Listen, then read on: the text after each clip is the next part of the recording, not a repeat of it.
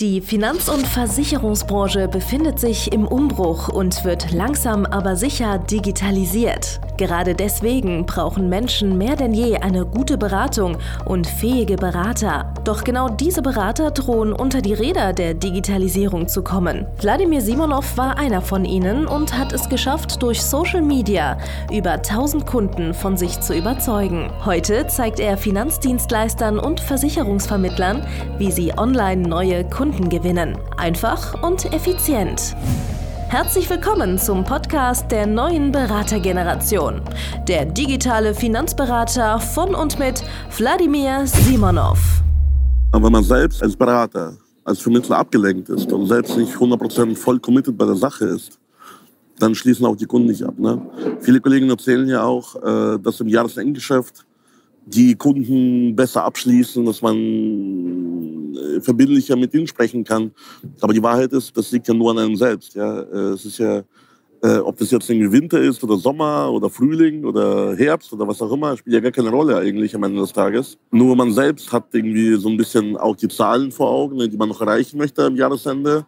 Und ich glaube, dass man einfach äh, verbindlicher mit den Kunden auch dann spricht und verbindlicher dann auch die Termine äh, wahrnimmt. Und äh, das sorgt dafür, dass die Kunden auch dann abschließen. Und wenn du selbst wie du mir schon vorher gesagt hast, so ein bisschen so, ja, nicht, nicht so viel Gas gegeben hast und vielleicht irgendwie nicht so fokussiert warst, dann haben die Kunden das gespürt und haben gedacht, ja, okay, dann, ja, dann kann ich noch eine Nacht drüber schlafen.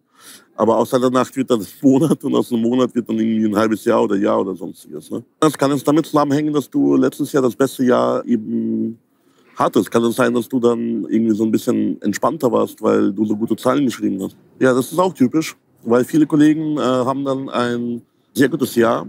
Man hat seine Ziele erreicht oder sogar im Endeffekt übertroffen.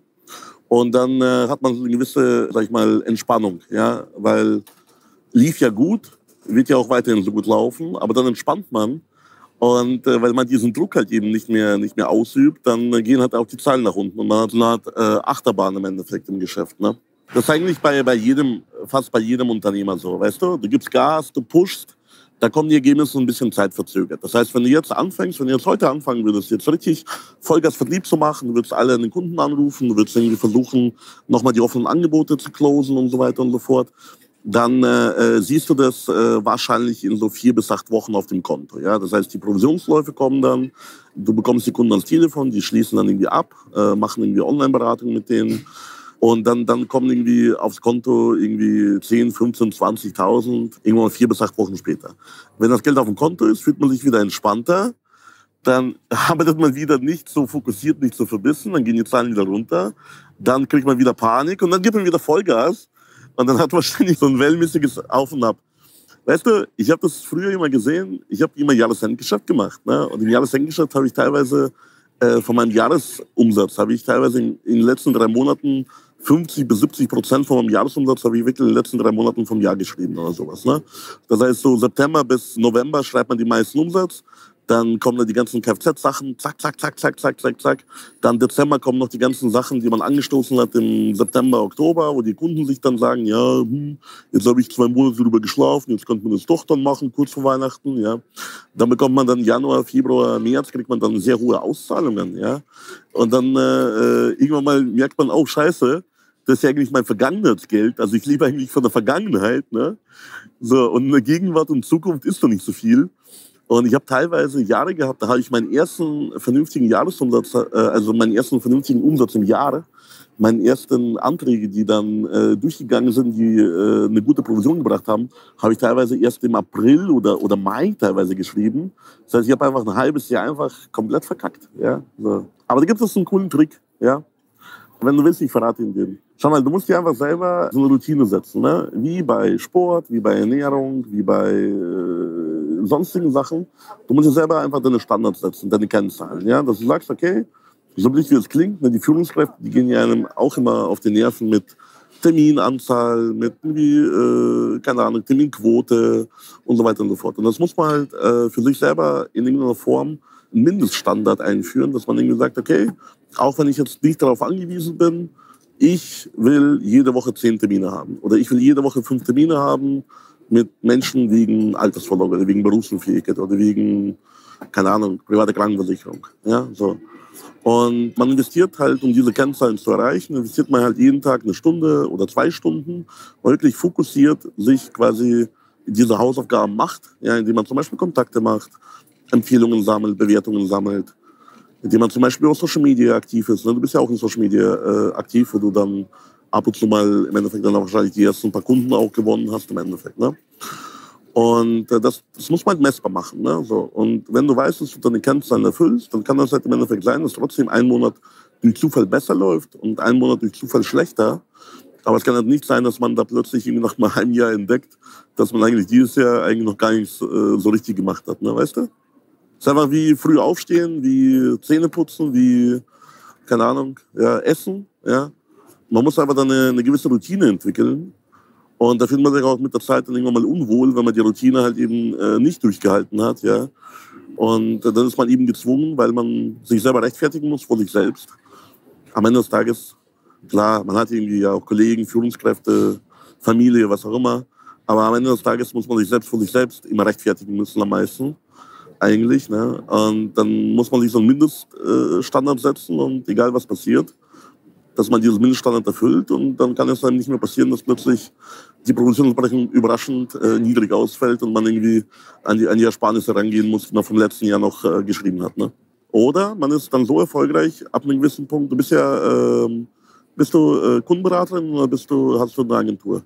Agenturpartner, ja. Für Agenturpartner ist ja auch möglich, äh, dass sie dann im Endeffekt zum Beispiel Assistenten einstellen können. Also ganz normal irgendjemand für Backoffice oder sonstiges. Und äh, man kann diese, diese Kennzahlen, also auch die vertrieblichen Kennzahlen, kann man durch Mitarbeiter erfüllen lassen. Das bedeutet, du gibst einem Mitarbeiter die Aufgabe, jetzt rufst du jede Woche zum Beispiel 50 Kunden aus dem Bestand durch oder jetzt machst du die und die Social Media Kennzahlen dann im Endeffekt. Ne? Oder jetzt sammelst du so und so viele Empfehlungen aus dem Bestand. Ne? Das gibst du denen halt als Vorgabe, dem Mitarbeiter, der dann vielleicht Teilzeit am Anfang arbeitet, dann irgendwann auch Vollzeit. Und ja, äh, so mache ich das auch zum Beispiel, weil ich ein sehr eigentlich undisziplinierter Mensch bin, dass ich mir Menschen eingestellt habe, die gute Disziplin haben und ich gebe denen diese Aufgaben weiter und so kann ich trotzdem sehr erfolgreich geschäftlich unterwegs sein, obwohl ich selber kaum Funken Selbstdisziplin eigentlich auch habe. Ne? genau. Aber das alles steht und fällt mit dem eigenen Umsatz. Das heißt, man muss den eigenen Umsatz dann irgendwann mal so hochziehen, ne?